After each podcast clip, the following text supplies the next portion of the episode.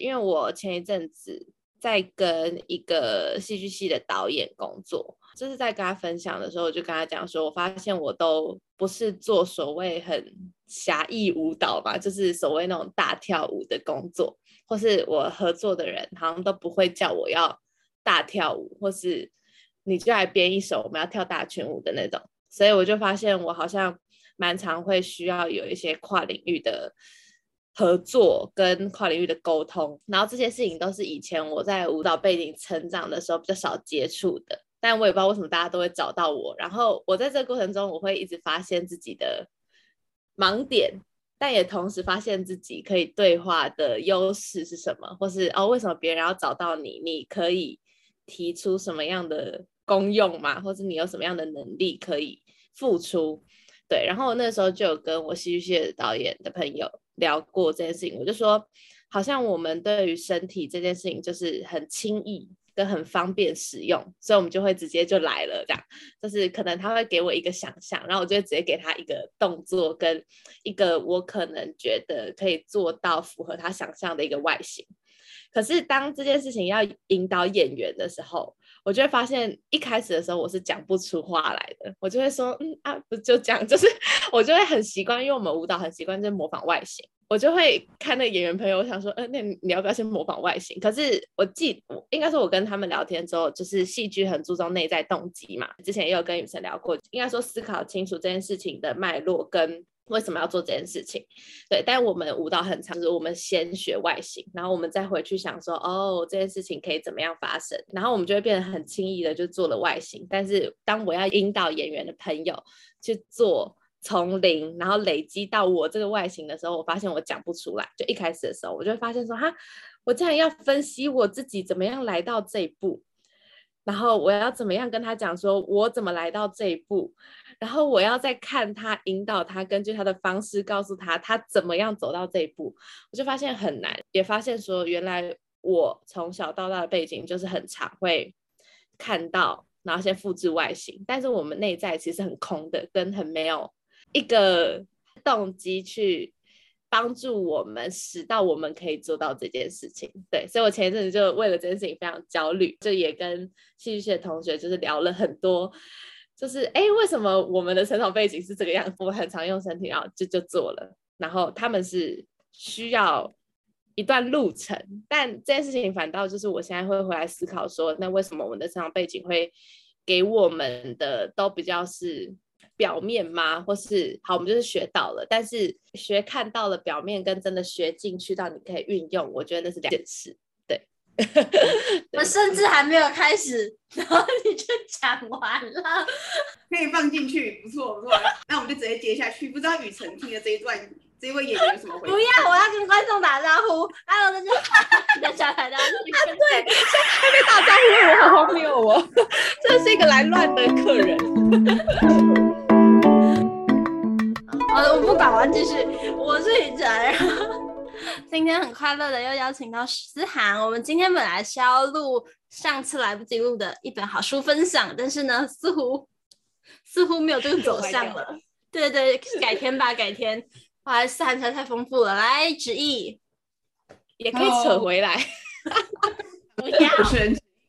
对，我觉得我们两个小孩子才做选择，我们全都要，就是我们可以都讲都讲。然后刚才那段真的是太精彩了，所以。所以我们还是要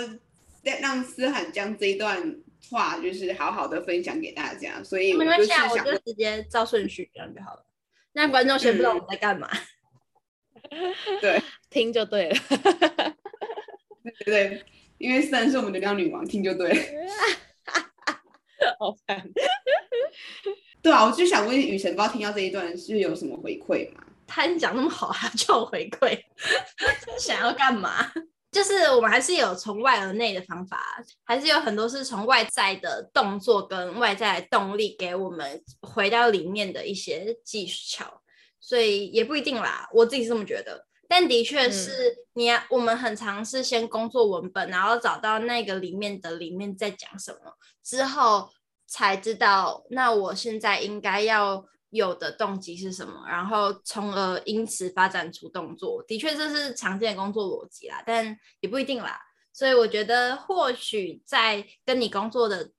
过程中，也可以从就是我们说从内而外跟从外而内，有时候是可以同时并进的，对对对对，或许能够练习到从外而内的这个这件事情。嗯嗯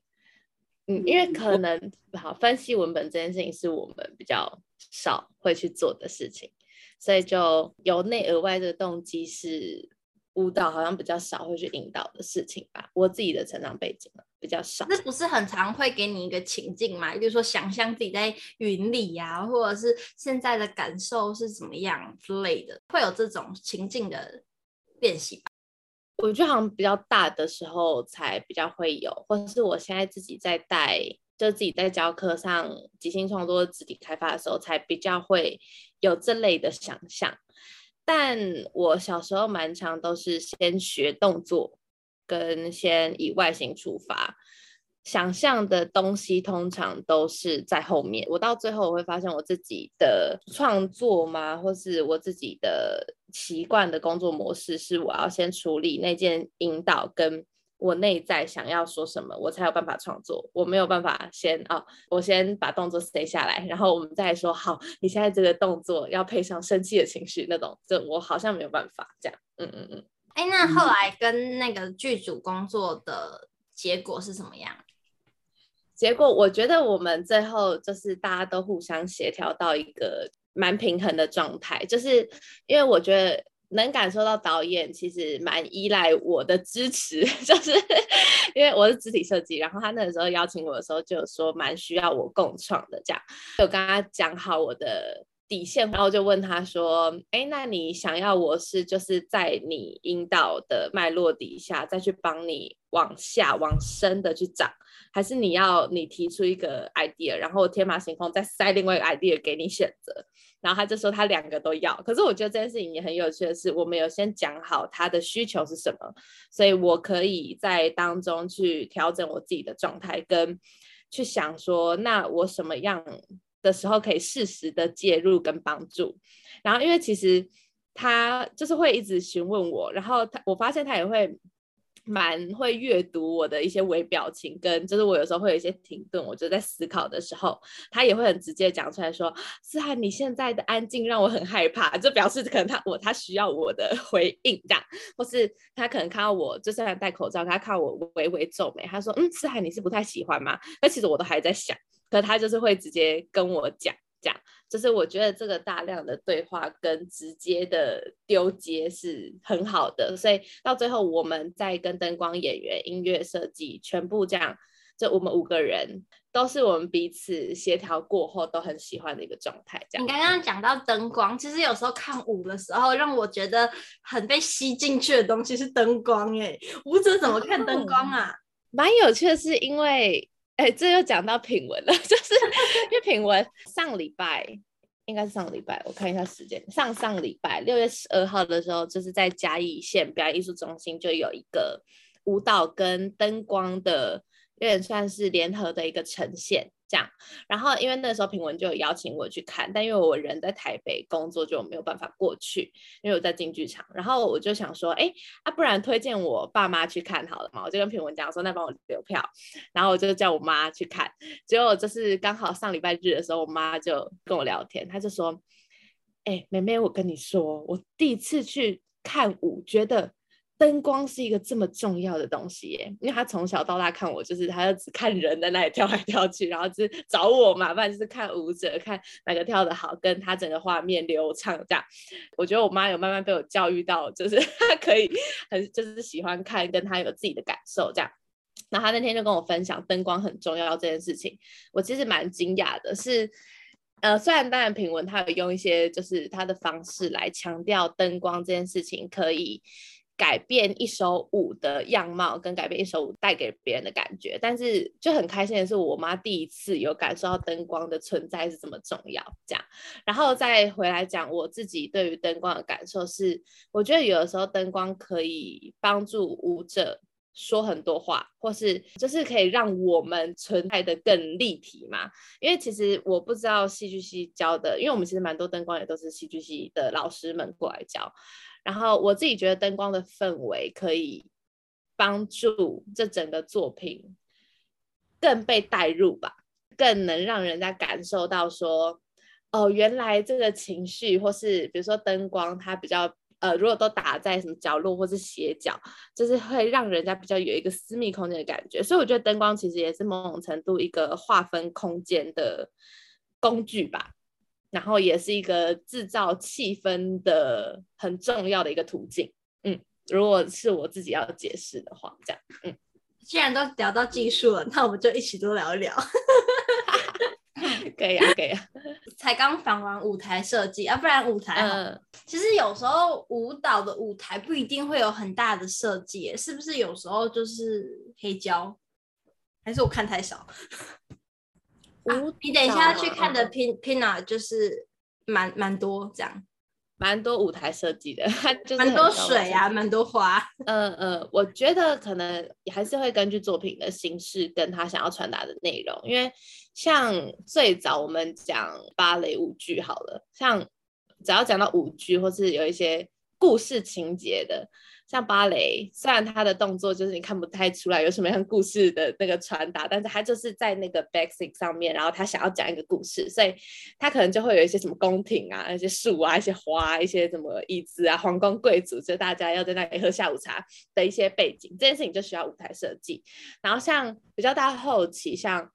巴兰钦，就是有一个是比较是现代芭蕾，它比较就是注重身体跟音乐之间的关系。那他可能就不需要这么大量的背景要来帮他说话，他可能只需要灯光好，打天幕变蓝色这样就好了。他不用一定要一个什么大布景，告诉大家说我现在在一个宫廷的那一种。对，然后像现在就会比较是看舞蹈的形式，也蛮多当代舞也是蛮强调身体的，还有什么样的可能性？但也蛮多就是舞蹈会有一些他想要叙述的一些故事，比如说我有看过一些。舞蹈的剧情，他在讲他要分析一个刑事案件，或在分析一个什么样故事的情节，所以他需要有那个布景来帮他说话。所以我觉得还是取决于创作者你想要什么样，就是你想要说的话需要有多少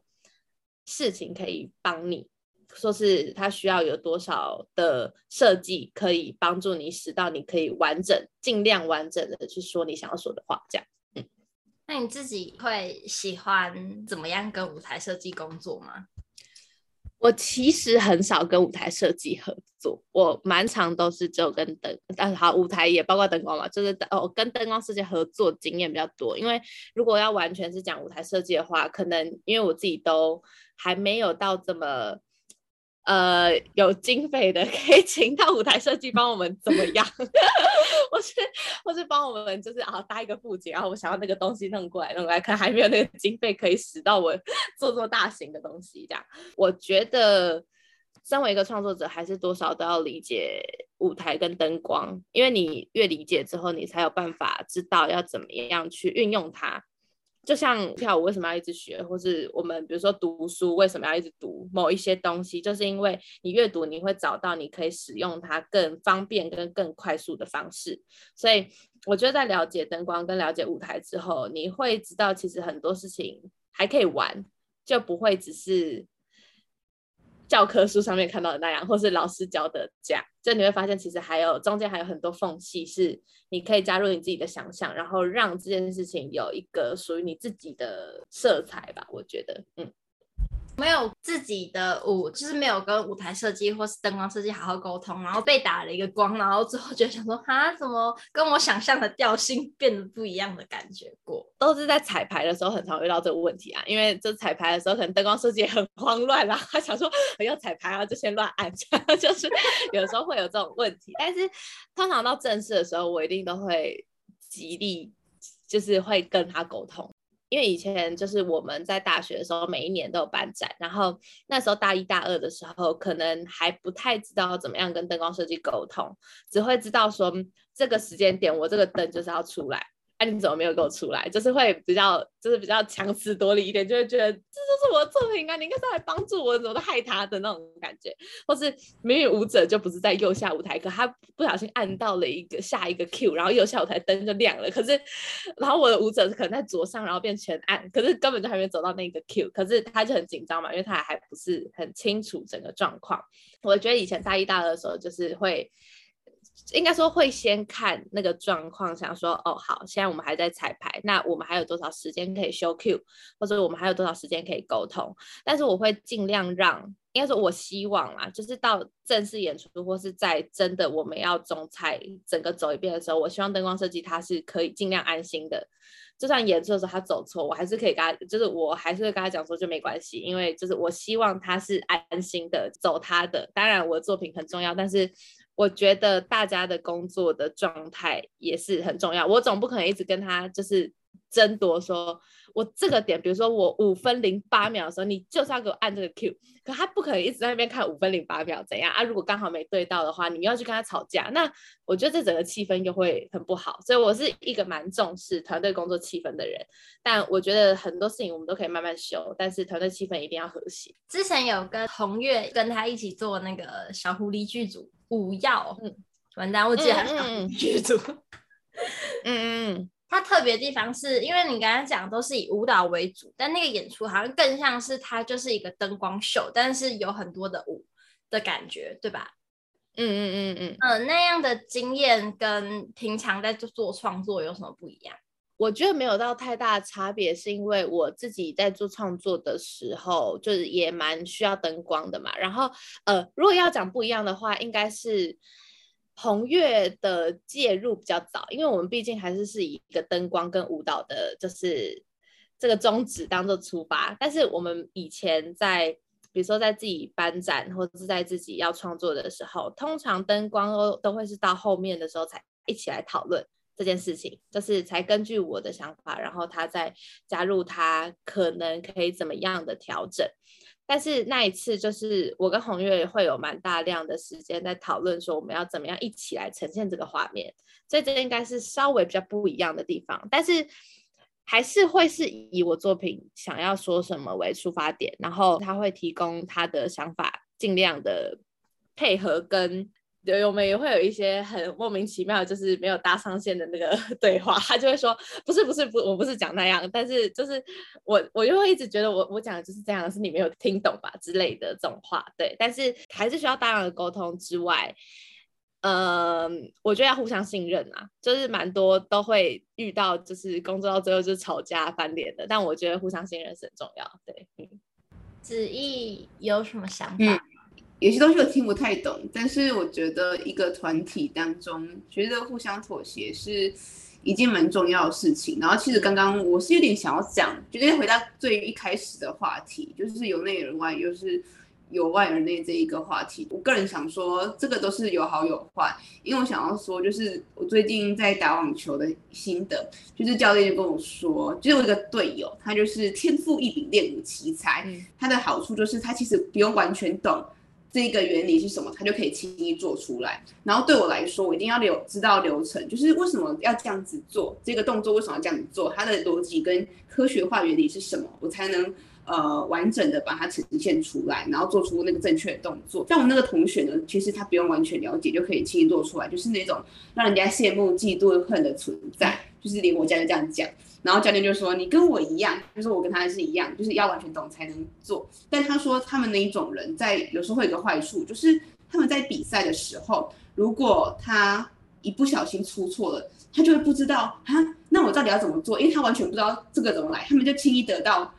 那一个能力，但他们不知道是怎么来的，所以他就很容易慌掉。但像我们这一种人，知道一切。从 A 到 B 到 Z 的这种人，可以随时的做好调整，因为你知道他是怎么来的。对，所以这种就是双面刃，要特别的需要去注意，由内而外跟由外而内，这个是我的延伸到的一个想法。我觉得，就算你知道也好，不知道也好，就是在很多的方面都有它的好与坏。然后你只要能在这个环境当中适时的做出调整，做出平衡，就是一件很好的事情。就是我想要。回馈给思涵的，然后还有包括关于团体合作这件事情，就是我常常都是觉得，呃，成功不必在我，就是只要这个团体能够一起完成这件事情来说，比我个人能得到的东西还要更重要。所以，所以我觉得这也是我在团体当中，呃，还处得还不错的一个呃理念，就是帮助我。对，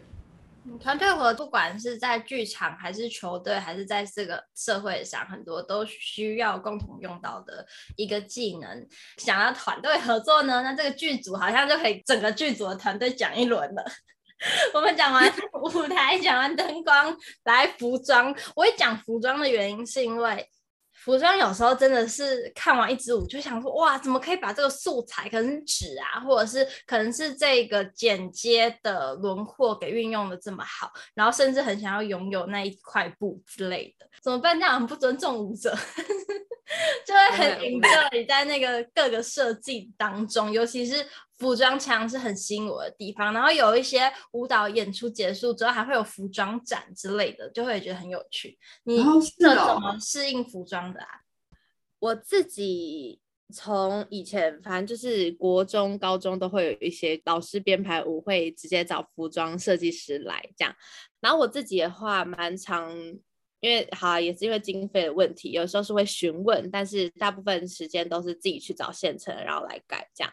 然后以前跟看服装的状况是，呃，我会希望服装除了我们舞者就是追求要好动嘛，好跳，然后同时你又要可以达成好作品想要说的。像有时候你就会觉得服装像太暗，然后整个舞台设计又都太暗。你就会觉得那件事情会把舞者的身体轮廓盖掉，然后会变成看不到，就是会，我觉得哦，服装的选择其实就是视觉画面的其中一种很重要的因素，因为我们不止在处理画面编排，你服装舞者穿什么东西在身上，然后他做什么样的肢体，都会干扰到视觉的观看。然后像我上次就去看了一首。呃，应该说一个一场演出就不提是谁了。然后我就是有咨询那位创作者说，因为是认识，我就说，哎，你可以调整一下你的服装哦，或是你看你要不要再把灯打亮一点，因为你那时候我就是一团黑，我什么都看不到。就是他很想要强调他的身体有多想要怎样，但他那个就穿了一个长裙，然后又是长袖，全黑包全黑，所以我只有看到脸跟手手腕，然后跟脚踝，但是整场就是黑的。就他灯又没有打很亮，然后他又要穿一个很黑的，想要就是他，我当然知道他想要说的是某种要悼念、要逝去，但是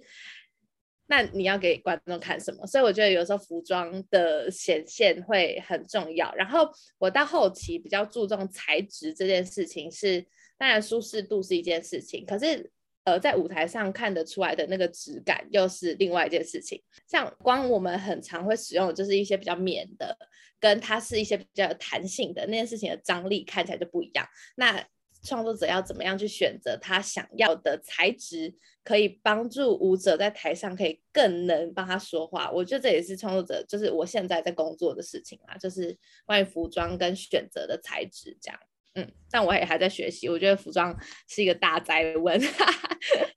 好的工具是一件很重要的事情，就是可以辅助你走得更完美。那我再问化妆会不会太过分？化妆哦，化妆其实还是还好啊，但因为。化妆，我们自己小时候就是会学要怎么画舞台妆嘛，就是要自己画。然后以前就会教说，就是你要画眼线要拉到哪里啊，然后你眉毛要画到哪里啊，你这样在台上你才会看起来整个人比较立体，然后会比较被看得到。但我现在去北艺很酷哦，上次跳年度展，然后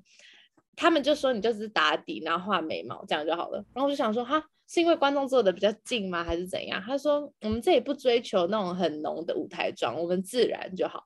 那其实很酷，就是每间学校也会有他们自己对于舞台妆的要求，或是对于演出应该要化什么妆的要求。然后像我在台艺，就是一定是要那种假睫毛，那个什么全上，然后要让老师看到你就是在台上很立体，然后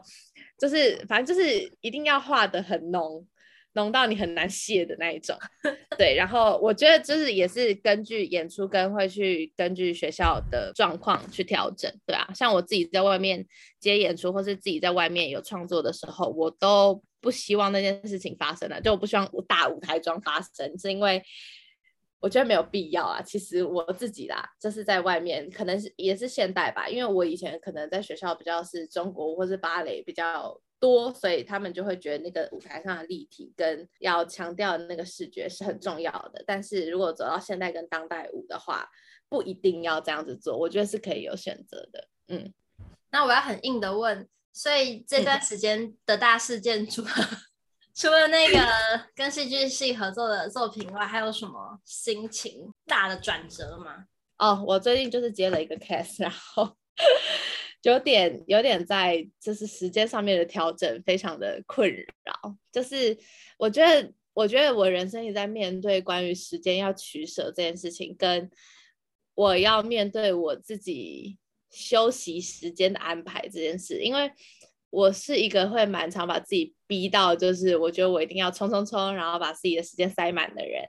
然后我是就是会，只要一有空档的时间，我就会比较容易恐慌。但现在比较能在空档的时间，让自己可以真的好好的休息，然后去做自己一些想要的事情。因为我觉得我成长背景比较是一直被安排说你要怎么样，然后你有什么事情要完成，你有什么报告要写，所以我一直是在就是就是一直在帮，就是在 check 别人的那个就是 list，这样，我就是我一直在帮别人打勾，或是在帮。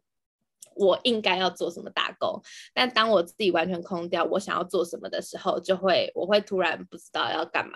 但现在的现象就会变成，我好像有太想要干嘛，但是我没有那个时间可以干嘛。就是我一天就二十四个小时，然后七月八月这三十一天加三十一天，就这六十二天。但我想要做的事情太多，到我可能的排练时间就会卡在一个很尴尬的位置，然后我协调不开，因为。那是别人拜托我的事情，然后这也是我自己要接的，所以我就是我现在在学习的，就为我的选择负责，跟我要怎么样取舍，在时间当中取舍，然后让我自己可以休息，可是又可以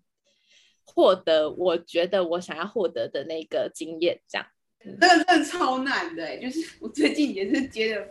接 Podcast 然后又要读书，然后就觉得天哪，我会不会嘎不过来？还要当小编，然后就觉得天哪，每天都要好好的安排自己的时间，我还要充足的睡眠，真的真的太难了。对，嗯、然后这个大家子毅 IG 进的很用心，你看一看，他要考国考了，他马上就要成为药师了，他还进 IG 是要去追踪一下。